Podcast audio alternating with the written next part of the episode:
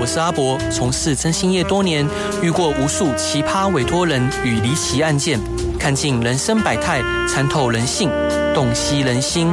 现在就让我阿博用社会观察家的角度，带你一起挖掘故事中的不同观点。欢迎收听《真心话大冒险》。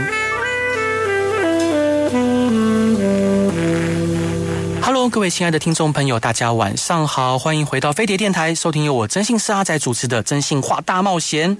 今天要介绍的这本书《战争与我们的距离》，它是由台湾第一个针对儿童与少年提供能了解国内外重要大事的平台——少年报道者所出版的书。那少年报道者平台内容丰富多元，是培养孩子国际视野、媒体识读能力的首选。这次他们出了这本书《战争与》我们的距离内容非常的精实，资讯呢也大都大多用这个图文来解释，浅显易懂，非常适合青少年阅读。那今天我们有幸邀请到少年报道者的总监，跟我们聊一聊创立少年报道者的初衷与《战争与我们的距离》这本书的内容。让我们热烈欢迎呃杨慧君总监，Hello，欢迎。嗨，主持人好，各位听众朋友大家好，我是慧君。哇，慧慧君姐，您的声音很适合广播哎。我们现在也。多元，我们自己也有 podcast 要做。哦、是，那想请教就是慧君姐，少年报道者是由非盈利媒体报道者孕育出的这个孩子，针对十到十五岁的青少年同学提供深度的新闻报道。请问什么样的事呃契机之下催生这个少年报道者这个平台的产生呢？好，我想先跟这个节目的听众朋友介绍一下报道者，就是啊、嗯呃，我们是八年前的九月一号成立哦，所以我们刚刚满那个八岁，我们是处女座。是。太棒了。那当时就是因为大家觉得整个媒体的环境大概都是即时新闻化嘛，啊，那都是做三器的新闻，比如监视器啊，就是浏览器啊，行车记录器就拿来播放，对，造成可能社会大众也会对媒体这个行业的这个信任度越来越差，好像大家都说小时候不读书，长大才当记者。哦。所以那个时候，在这个契机之下，我们创办人何荣信先生，他当时也是天下杂志的，就是资深的记呃记者这样子，那。觉得是不是应该有这个有编辑的角度，就内容产制的人来做一个以媒呃完全是内容导向的媒体哦，就是这样子呃创办了这个报道者，所以报道者是台湾第一个用呃基金会的方式来成立的这个媒体。那呃八年了，我觉得我们其实也呃某方面呃我们能够活到现在，也证明台湾呃社会其实是需要这样比较深度的有脉络性的报道对啊，并且我觉得台湾社会非常珍贵。的一点是，他们愿意支持有理想的组织去发展，所以我们成为一个不不付不设付费墙，也不拿广告的这个单位，却可以活活到现在。嗯，那我们当然就想到一个非盈利媒体，还有。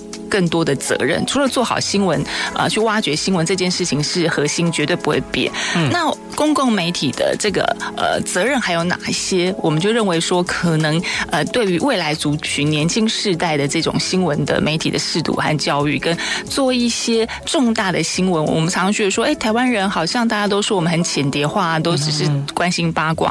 我认为当然不是这，不只是这样，而是你有没有从小就让小孩子有机会去习惯阅。读比较有脉络性的报道，其实重要的新闻都是知识性，或者是呃让你认识这个世界，或者是激发你的同理心，非常重要的开展。那我觉得大概台湾社会呃现在在经呃经营媒体是越来越困难啊，就是其实商业媒体是非常艰困的情况下，那可能只有我们这样非盈利的媒体，就是必须要来做这样可能吃力不讨好，也不知道市场在哪里的这个工作，这样，所以我们就创呃去年的时候，我们就创办了呃给儿。儿少看的这个新闻，少年报道者是。他想请教慧君姐，就是我们知道，就像您刚刚提的，现在传统的媒体都经营的非常困难。对。那像报道者这个平台，有没有遇到一些什么困难或险阻？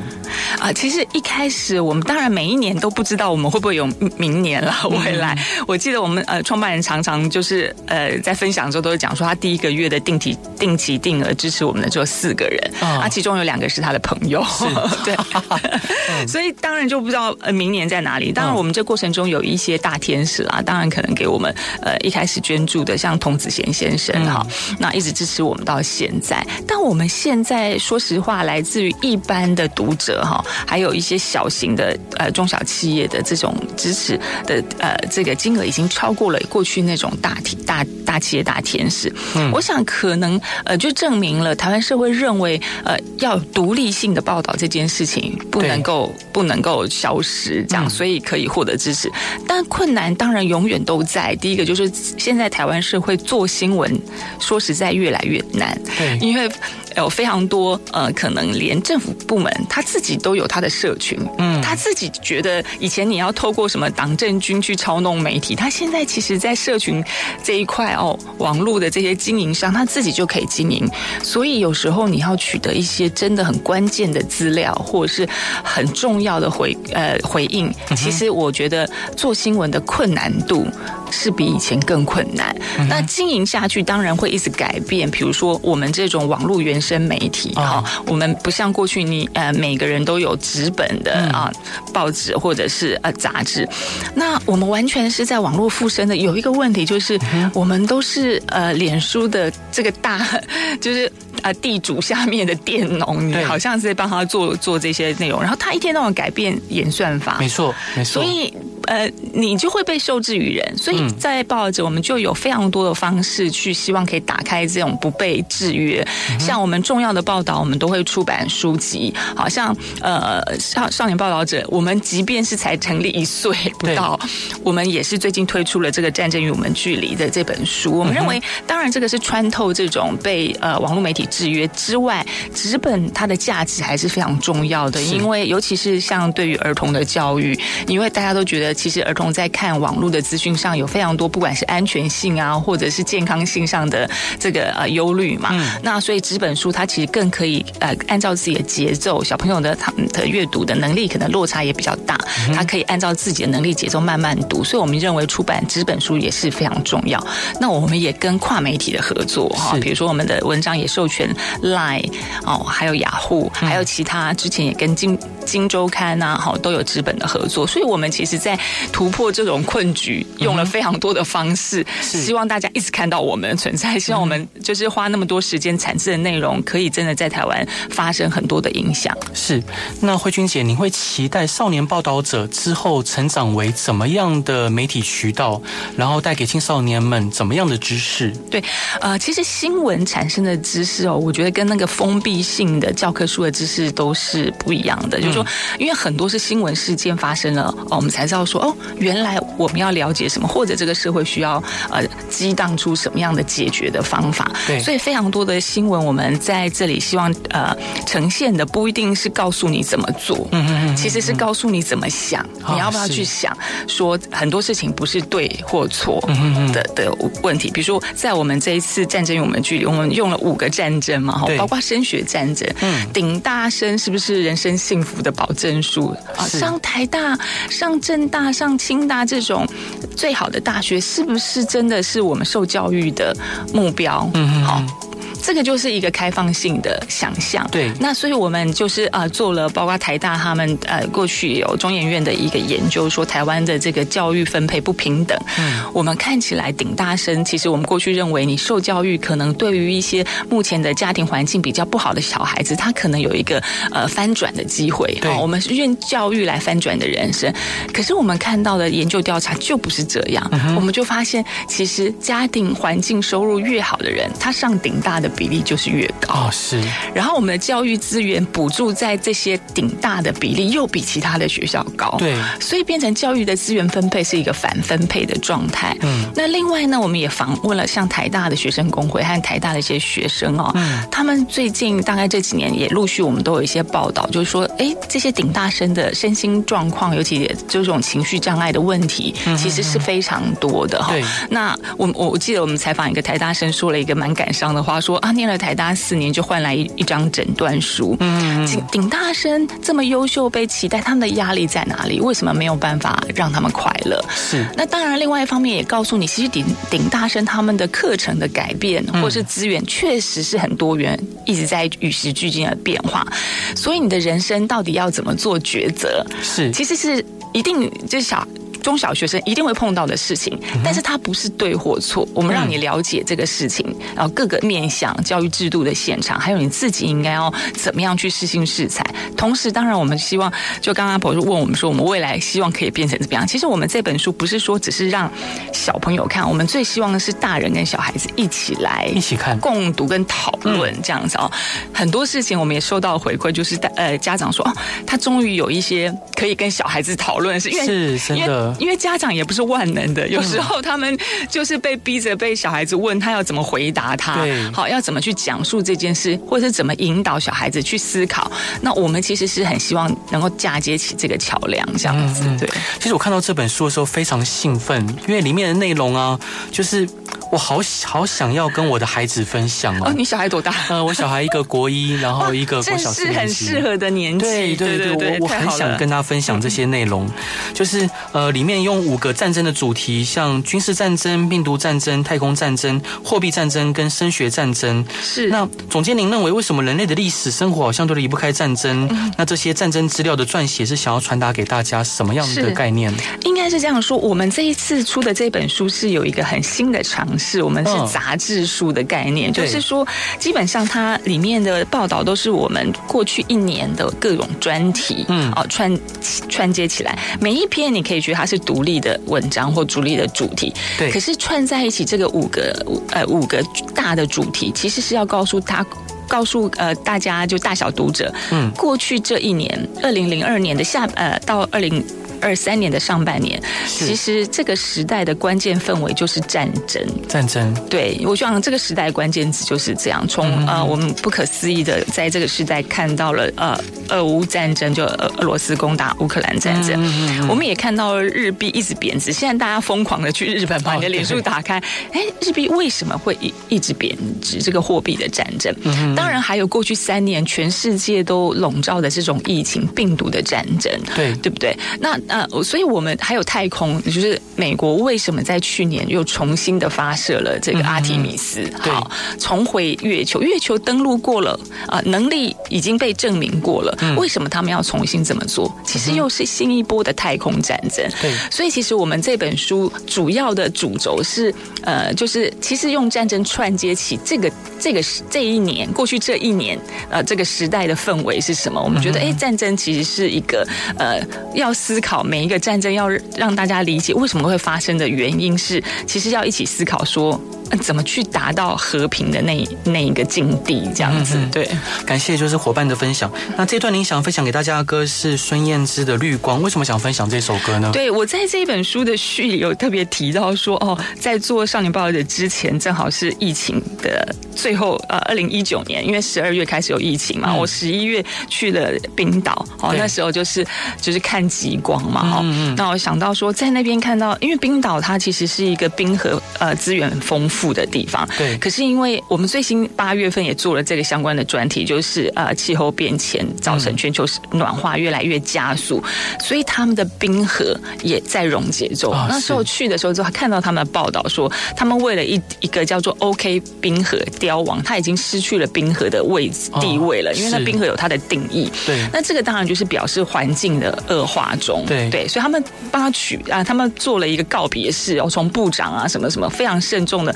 告别了这个冰河，他们为什么这么做？那其实他们是在做自己这个世代的一个忏悔啊，就觉得说，哎，这些事情其实呃会造成冰河凋亡的事情，我们其实知道。如果我们可以更早采取行动的话，这个冰河它不会死亡。是。那我觉得其实这跟我们做新闻是很像。我们为什么现在做这件事情？我们也认为说新闻的价值一直在消融当中，所以我们既然有获得台湾社会的支持啊，我们做这个非营利明星，我们现在也应该努力，所以我觉得绿光就是让大家知道，其实它是一个危险的气候现象，但它让你看到美美丽的景景观，所以我觉得我们也是在非常险峻的媒体环境之下，但是我们还是希望这样的报道，好给台湾社会，还有特别是小孩子也看到未来的希望，这样子。是我们一起来听这首歌吧。Hello，各位亲爱的听众朋友，大家晚上好，欢迎回到飞碟电台，收听由我真心是阿仔主持的《真心话大冒险》。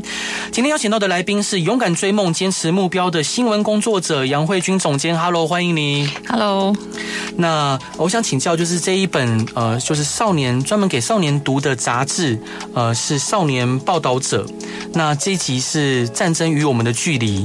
那想请问，就是这个封面上面画的这个和平鸽，当初是怎么样起心动念设计成这样的？哦，那你真的问到重点。我们这个封面真的画做了非常多版。啊、嗯，这本书是我们跟商周合作出版的啊。是。然后当时在封面的设计，因为我们是五五个战争嘛，从一个子弹啊，一个病毒，一一一枚火箭，一个纸钞，一场考试来做这个串接，就五个主题。对。那一开始设计呃，就是设计封面的这些呃负责的团队，当然就很理所当然就把这个战争的现场，就是哦，又有火箭啊，又有子弹这样飞。但我们就一直觉得，呃，其实。呃，好像你说这个书的表面主题是战争，对。可是我们里面有非常多从人物的故事哈，然后到最后啊、呃、有历史的背景，对。然后最后抛出小孩子的提问，嗯，好，其实我们其实是透过这些战争，就是我刚刚分享说，哎，其实我们要思考的不是去讲战争多可怕、多危险，让小朋朋友害怕，或者是觉得这世界很乱。嗯嗯嗯。我觉得其实是希望这五场战争，我们应该跟小孩子一起思考未来的世界会不会更好？嗯，所以是这样子，一直经过好几版的。这个呃，就是封面设计改改改，就是到最后，其实我们就放弃掉战争的元素，而是用呃和平鸽，然后还有手嘛哈，这里面它还有很多意涵。你看到我们的一双手比起来，其实它就是一个呃鸽子啊，对不对？如果你握握起手，你的手互相相对，你可能就是像比枪，就是大家互相敌对。对，两个手比起来，它就是一只和平鸽。那里面是有大家看到黄红呃白色、黑色。黄色，这其实也是不同族群的颜色。嗯，意思希望就是在这个世界上，不同的族群如果能够更加跟彼此的理解的话，嗯、也许世界就是会更美好这样子。所以最后就是呈现了这个和平鸽版的意涵这样子。伙伴，我想请教您啊，就是呃，像报道者深入报道很多的，不管社会、气候跟呃国际之间的议题，那当然。呃，就是近年的国际局势动荡。我们讲到和平鸽，它就是圣经里面一个故事，诺亚方舟，然后后来洪水退去，它放出这个鸽子，最后和平鸽就是一个鸽子，它把橄榄枝叼回来，会告诉大家说这个世界开始复苏了，象征着希望，象征着和平。那就您从事媒体，尤其在呃新闻报道工作的这个行业里面，你对这世界是乐观的吗？我认为，呃，世界的难题一直非常多，嗯，但是人。人类之所以不一样，就是说，呃，我们还是会有基本的，就是呃理想的这个性格，对，就是一定会去找出这样子的可能解决困境的这个部分。那我觉得这个同时也是我们媒体存在的价值的证明。如果说我们认为，呃，社会的这些局势或全世界这些问题都不可解的话，那其实就不需要媒体了。我觉得媒体其实存在，其实扮演的是这样的角色，不是。只有揭露一些黑，这是揭揭露弊案哈，找出这些黑呃黑暗的这些角落，这个是基本。但其实我常常我在媒体工作二十几年，我我们也常跟年轻记者互动，嗯，讨论，就是觉得说，当你一个报道啊，我们太多的报道都是觉得啊，怎么不公不义的社会这么多，对不对？嗯，但是揭露这些疮疤或是不公不义，绝对不是报道真正的目的。对，我们做一个报道，我们在。再庞大的这些弊案，或是再庞大的这些呃呃，就是让大家觉得很很失望、绝望的个案当中，我们都要思考解困这件事情，这才是媒体的责任，因为我们不是在让大家的啊、呃，就是消费伤呃受伤的人，或者是灾难的人，对，而是要让这个社会怎么样不要再发生这样的事情，嗯、或者是让这个社会怎么去理解说为什么有人会这样，或他的想法是怎么样，呃，所以达成这种就是互相理解哦，理解不同背景文化的人哦，不同国家的人，比如说我们在做俄乌战争的时候，当时大家说，哎、嗯，给给小朋友，台湾小朋友不会关心战争，那个在八千公里之外，嗯、可是事实上。这个是世界世世界上没有一个人是局外人，对，每一个事情的发生其实都跟你有关，没错。其实我们这次报道也是这样。嗯、那当你觉得跟你有关的时候，你才会去理解战争下的那些人，嗯、哦，他们的小朋友，你看几百万的人，对，就是离开了家乡。那为什么波兰的人或其他国家人愿意接纳他？他们怎么接纳他？嗯，那你看到别人怎么做的时候，也会勾唤起小朋友的一些同理心，这样子。所以我们其实想做的。就是不是只是报道一些不好的事情，或者是不公不义的事情。嗯、我们在报道这个时间，呃，这这些事件的时候，我们也跟社会一起思考，说我们怎么样不让这件事情再发生。对，那想请教的就是伙伴，在俄乌战争期间，报道者深入险境，带出很多现场的新闻消息。当然，与之对照的是，很多我们传统媒体可能已经有在猜测、呃外派的记者。就是什么样的动力让你们决定亲赴现场，然后事前的准备跟一般出国采访有什么不一样的地方呢？其实这个真的是一个很艰巨、很困难的决定，对，因为到现场你送的是你的同事，没错，那个其实是有危险的，而且那个是真的是你你不可测的地方。但是为什么我们在呃决定要做这件事情？当然呃一个呃。大的前提就是我刚刚讲到，这个是二二次大战。我不晓得大家最近有没有看很夯的那个奥本海海默这部片，大家可能讲到二次大战这个背景。呃，台呃，世界的两次大战的发生都是战战场都是在欧洲哈，嗯、所以联合国这些概念也是在二次大战之后结束的，就是希望能够来努力达到和平，对不要再让世界发生战争。那还有一个前提就是说，那你这些主要国家的这些疆界要稳定嗯下来嘛哈，嗯、比如说像俄罗斯，为什么他觉得想要他他为什么觉得乌克兰根本就是他的，他是拿回自己的国土，他当然有他的历史脉络，所以我们在这本书也给小朋友交代。了五个关键字，你从呃俄罗斯呃苏联时代，你去看俄罗斯跟乌克兰关系，你理第一个你不是说要认同，但是你理解呃俄罗斯他到底在想什么哈？就他们的历史背景文化，他觉得哎，我跟俄罗斯根本是同一个国家，我是被西方国家在怂，就是在那边挑拨离间才才分离的，我现在要让他统合等等的。嗯，那当然他有他的一些历史因素。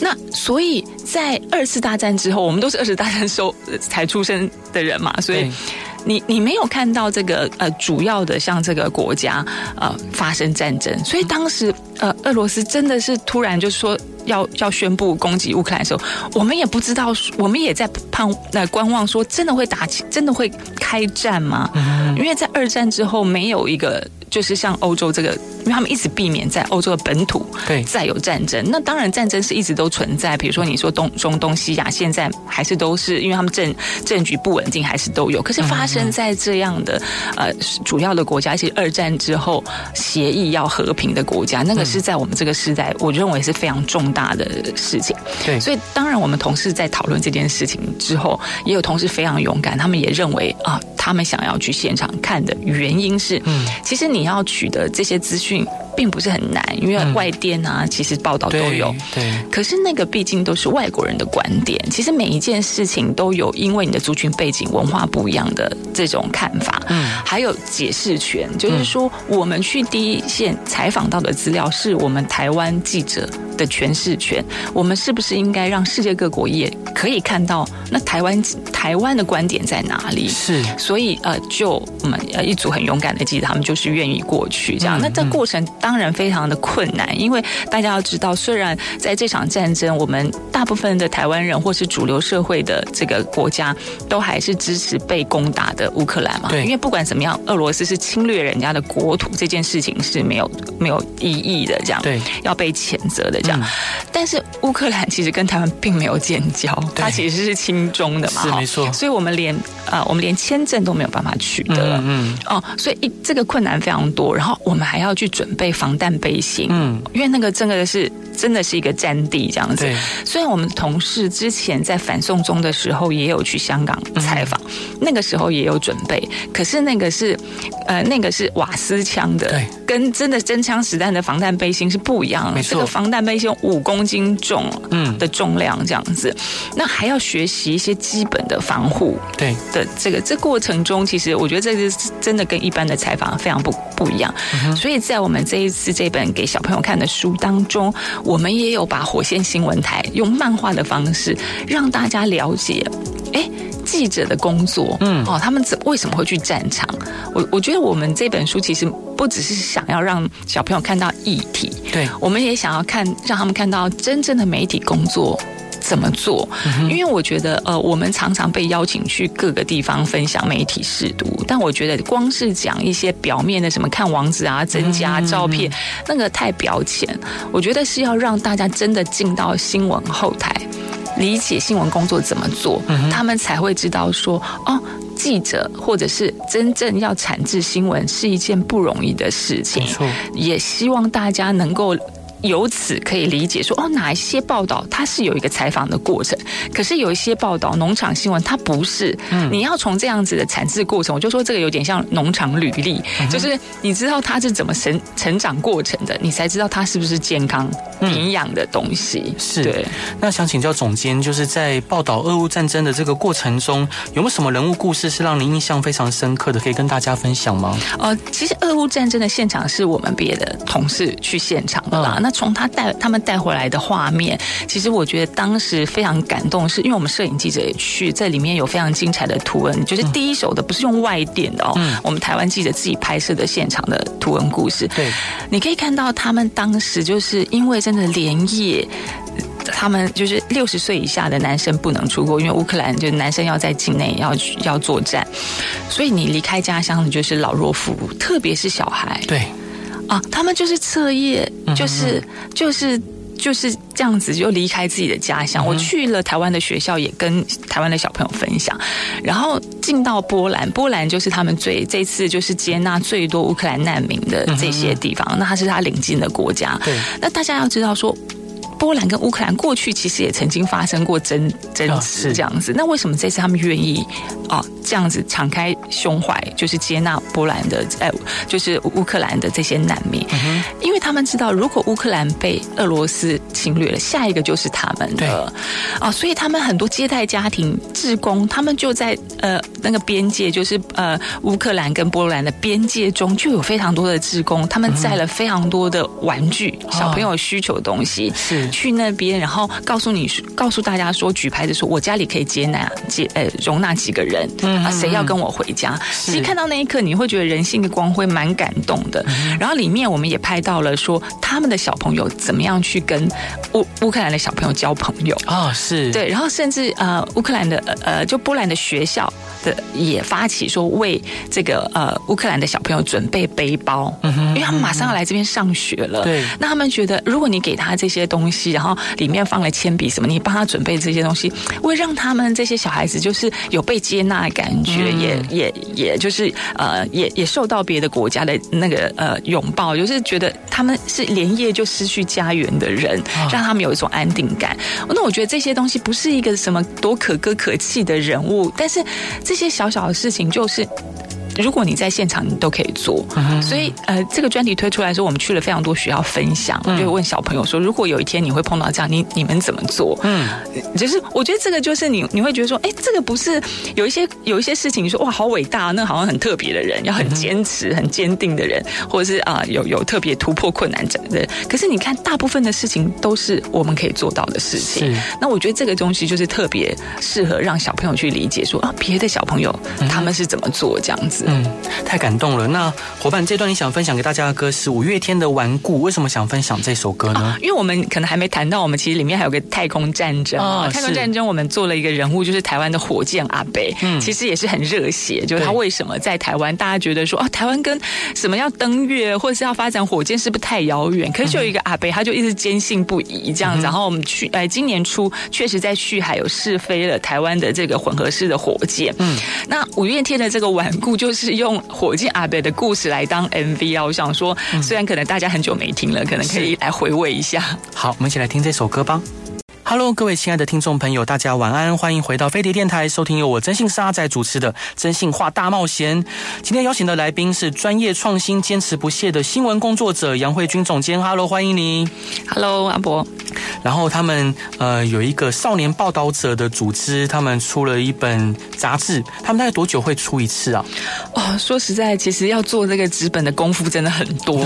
然后我们的其实是一个很小编组的团队。嗯，那呃，那我们现在预期尝试这个杂志数，大概就是以半年一期，就是可能、哦、呃学校的这个开学，比如说这一次就是九月出、嗯、出版，那也许下下一个学期就是二月或三月会出下一期，哦、这样一。年两期已经是紧绷了，是是，就这本他们出了一本杂志《战争与我们的距离》，是专门给十岁到十五岁的孩子们看的。但是这里面的内容，我觉得很多大人可能看了也会觉得非常有触动跟感动。是是是，因为我们为什么很多人要一开始就给我们回馈说，哎，你们的题材很不小孩耶，很不少年呢，真的。但是我认为小孩子应该关心什么，就是台湾社会的框架太太。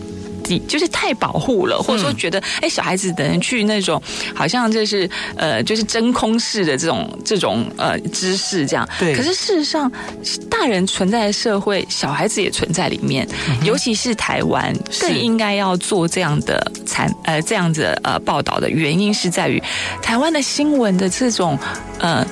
蓬勃性跟那种沉浸式，应该是全世界密度最高的。大家可能大人回家，阿公阿嬷也好了，爸爸妈妈回去可能就看那个谈话性的节目哈，这种新闻性的节目一直在讲。我们的新闻是二十四小时一直在播，一直在播。对，所以你你听到的新闻，小孩子也听到。可是很多新闻，大家也知道说，哎，那样的节目它有特别的目的，或者说它的讯息没有办法很明确的被求证。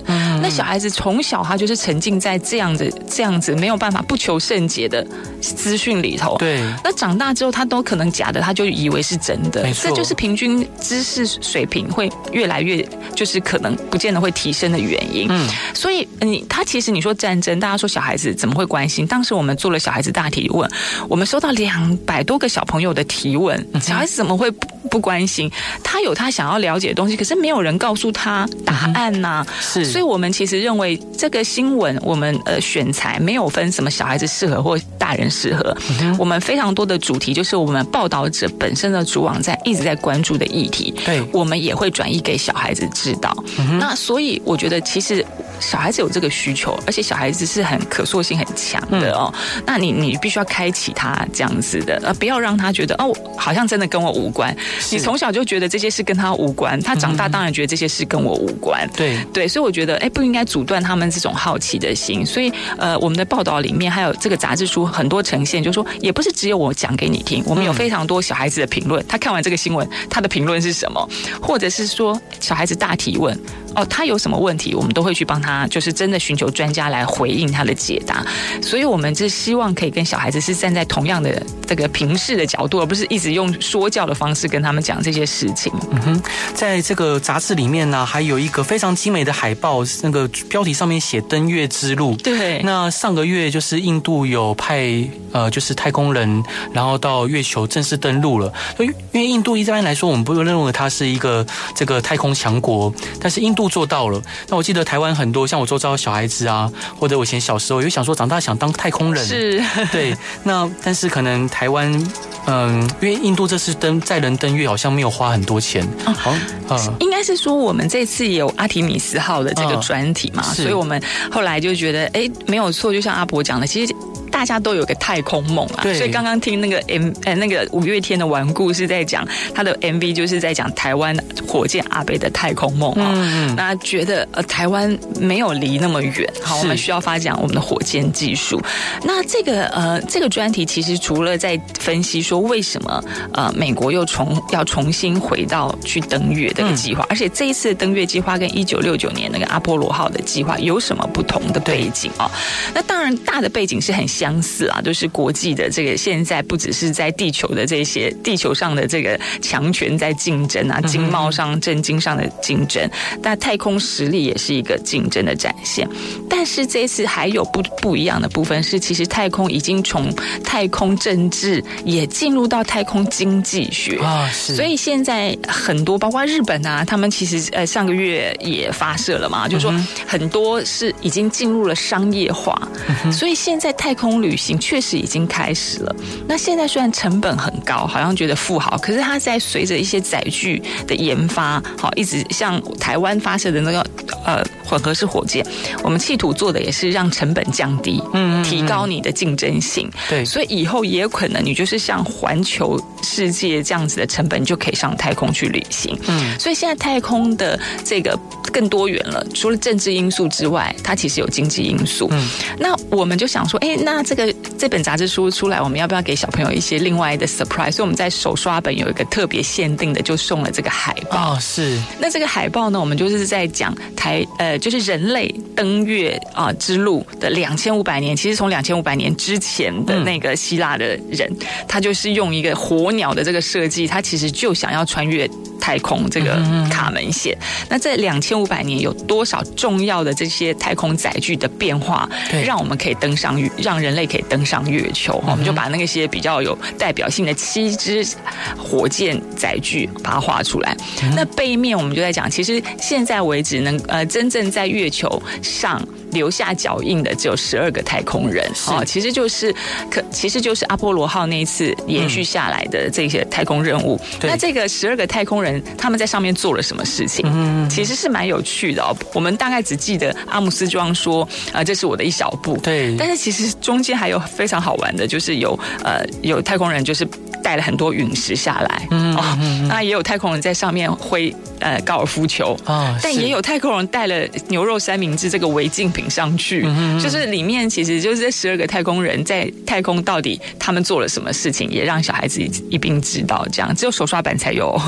是，那慧君姐想请教您，就是呃，少年报道者跟报道者的新闻工作者，感觉起来都是眼睛有光，然后呃，就是有理想、有热情，充满着胸膛，跟这些伙伴一起工作是一件很幸福的事，对吗？也是很辛苦的事啊，因为大家都 都是要求很高嘛，然后也觉得。说啊，我们一定要做出不一样的新闻，所以每篇新闻其实包括我们少年报道者的文章，即便是给小孩子看的，我们都有一核二核，就是改稿啊、把关，甚至像一些如果是编译的稿子啊，啊，我们编译的水准已经非常高了，而且我们所有的那个呃，如果大家去我们网站，我们都会有这个核实跟连结，就是说啊，原出处是在哪里，一定会让大家看到说啊，它是有凭有据。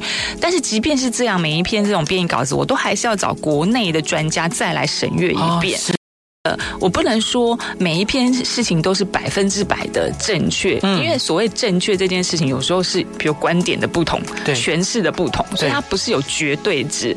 但是至少我们要让它的可信度和可查证，嗯，的这些线索要非常的充分。是，所以每一篇文章其实是很辛苦的产生，嗯，其实这个成产生的成本都非常高。那同事们当然都是有这样的共同的呃信仰的人，才会在呃报道者这个组织。是啊，一起来工作，但是当然，因为这样的要求，每个人其实都是很战战兢兢的这样。嗯，那每一年还是有很多年轻朋友投入新闻报道、记者跟传媒的工作。对于这些后起之秀或这些新进的新血，您有什么样的话要鼓励他们吗？我认为现在已经越来越少了，我们都已经 像我们这个世代的人，我们都一直非常忧心，所以我才会想说，哎，在呃我们的这个呃呃少年报道者杂志中，我们确实都想有个特色，就是做新闻工作的介绍。对，哦，还是要把这个工作根本的价值让大家理解，它没有改变。好，虽然时代改变了，环境改变，但是这个工作基本的价值没有改变。基本价值是什么？基本价值就是说，我们为了一个新闻查证这件事情，我说我们常说我。们像一个挖矿的人，嗯，好，你要一直去挖，可是你有时候你就是可能不见得挖到了矿石，对不对？对，你灰头土脸啊。有时候你挖到了一个宝石，但是是宝石本身很精亮。嗯哼，其实我觉得新闻永远在我们的前面，是新闻照耀了记者这样子。但是这个工作对社会大众是重要的，就是我觉得人类需求真实的和有价值的讯息这件事情是基本需求。哦，就是人就是有一个求知欲。对这件事情，在呃新闻工作是非常重要。这件事情，希望年轻的啊、呃、想要投投入的人还是要知道，不是说真的啊、呃、新闻工作都是在抄写、抄人家的脸书、抄人家呃真正的工作不是的。但是那个工作是一直需要人存在，它没有消失。希望大家看到这一点。那我认为现在愿意投入这这样事业的年轻人，可能已经越来越少了。哦、所以希望报道者的存在，也让大家觉得说不要放弃，不要放弃。其实还是有，还是这个社会做真正的呃新闻是有价值，而且很非常需要的事。那不管是少年报道者跟报道者平台，他们是非营利媒体，可不可以请总监介绍一下，我们该如何赞助呃这个平台，让我们孩子们还有更多就是希望呃媒体可以改革的这些朋友们，有更好的地方可以学习了解这个世界？对，这个这个谢谢阿阿伯，这是非常需要。我觉得说我们少年呃我们报道者这个团体就是社会大众共同参与的。我们我们的有个 slogan 就是有你才有报道者。是我们正好九周年有。我们八周年啊，对不起，八周年我们推出了我们的会员制，嗯、但是我们是唯一不锁内容的会员，哦、就是说所有人都可以看到对、呃、所有的内容。但是呃，如果能够用不同的方式赞助我们的会员，它可以有不同的额外的价值服务，比如说会有定期我们记者分享我们的这些、嗯、这些呃幕后的工作，每一篇呃专题产制的这个背后。嗯、另外就是我们每一年呃也都会有定期我们的出版品哈，除了我们的少年报道者，我们最最近也出了毒品相关的呃，就是呃的的书籍，每一年都会有。嗯、那所以，如果是我们不同等级的会员，他就有不同的优惠，或者是我们有一些常常会有一些呃跨平台的合作的一些电影票啊，或者是什么这些呃其他的额外的服务。嗯、那其实真的就是要靠社会大众非常需要大家的捐款支持我们，我们就可以做更多的事情啊。可以上我们的报道者或少年报道者的网站，就可以看到这些捐。助的方案是，请大家一定要去看看。那最后想要请教，就是慧君少年报道者这个平台未来有什么新的计划可以跟大家分享的呢？我们现在呢，就是刚刚阿伯有问到说，哎，我们未来我们的新闻还希望怎么发，还希望怎么发想？嗯啊、呃，因为大家知道，现在台湾就是一零八课纲之后，其实呃有造造就了非常多有心的啊、呃，就是呃老师一线老师，他们就是非常有创意，也非常需要去做一些可能跟社会连接的一些各种。课程啊，嗯、那我们也把我们这些厚重的，因为非常多的老师在利用我们的这些教呃这些这些报道去去做他们的教案，嗯，但是我们也深深知道说台湾我刚刚讲教育资源的不平等嘛，哈对，很多偏乡他们的老师的资源不够，人力也不够，嗯，那虽然现在有一些增能，就是教师增能的这些呃服务，那我们也希望说呃是不是我们也可以来扮演一点小小的角色，嗯、所以我们接下来可能会推推出就是我们的。这些呃报道的专题做成教案，我们有非常优秀的老师加入我们的团队哦，对，他会把我们重要的重要的报道做成教案，哎，让可能一些资源比较不足的的老师们，他们也可以哦，用这个样子已经呃同业帮他们做好整理归纳的方式，让他们的课堂上的学生也可以接收这样子，那透过老师可以影响的学生就更多了，嗯、对对。天啊，我觉得真的充满热情又。呃，又能熟识的一份工作，真的很感谢慧君以及报道者的伙伴为这个社会以及为媒体传媒付出的心力与热情。那伙伴最后一段你想分享给大家的歌是罗大佑的《台东调》，为什么想分享这首歌呢？对我，我有听到，我有看到你们大纲讲哦，我觉得这个我解释一下，《台东调》呢其实是呃恒春的民谣，是屏东的民谣，像思想起的这个民谣。对，那早年呢其实是呃屏东人要去台东求呃打呃就是。是呃求就是谋生的时候啊，他们唱的一首歌。后来是最近罗大佑又把它重新填词了，再再再重新来唱这样子啊。我自己是觉得很有感触的，是说呃，其实呃现在的年轻世代，他们可能会面临的就是更加的呃全球化吧哈。对，你不管是念书或是工作，他们呃。会离开自己家乡的人会越来越多，比率越来越高哈。对，那但是只有你能讲你家乡的故事啊。我们这次我们报纸，我们除了做这些专题报道之外，我们这个上呃上半年也尝试了一个计划，叫校园蹲点计划。哦、是。我们有啊、呃，我们的摄影的同伴啊，他们做了这个校园共创的这个课程，嗯，去带呃一个学校的课程啊，就是呃像呃金门的金鼎国小是第一批的上这个课，嗯、上了一个学期，让他们怎么样去做纪实摄影，拍摄他们家乡的故事。嗯、对，那所以我我我是希望从小你就是就可以去认识你的家乡这样子。然后我觉得这个课程很有意义的是，那些金鼎国小的小朋友，他们啊。呃这一次的主题是金门的城隍祭啊，嗯、大家知道金门呃，台湾人都是封妈祖，但金门人是迎城隍。嗯，那。他们小朋友就说：“哎，其实从小就看这个，可是觉得好像跟他没关。明明是发生在你家乡的事，你可是你却是没有关。嗯、但是因为这样去记录，他们才知道说：哦，原来银城隍在金门是什么意义，嗯、然后有哪些人参与了？哦，为什么有一些年轻的大哥哥大姐姐，他们还从台湾又回到家乡，想要去传承这件事情？是，所以我们其实书里面我们也收录了金门金鼎国小的报道，嗯，全部的照片跟文章都是小朋友自己写的，让他们去记录自己的家乡。嗯，那所以我后来想说，哎，要。要要放哪一首歌？我就想说，哎，台东调这个事情，其实就是让大家讲你怎么样去跟你未来去。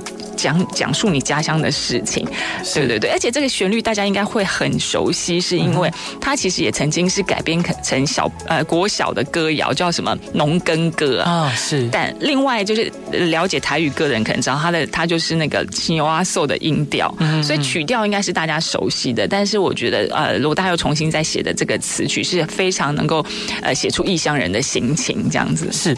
今天再次感谢慧君来节目上玩，也希望各位听众朋友，我们可以。继续支持报道者跟少年报道者，让新闻媒体业求真求善的精神可以继续流传下去，流淌在社会之间。感谢你，谢谢你，谢谢阿伯，大家晚安，拜拜，拜拜。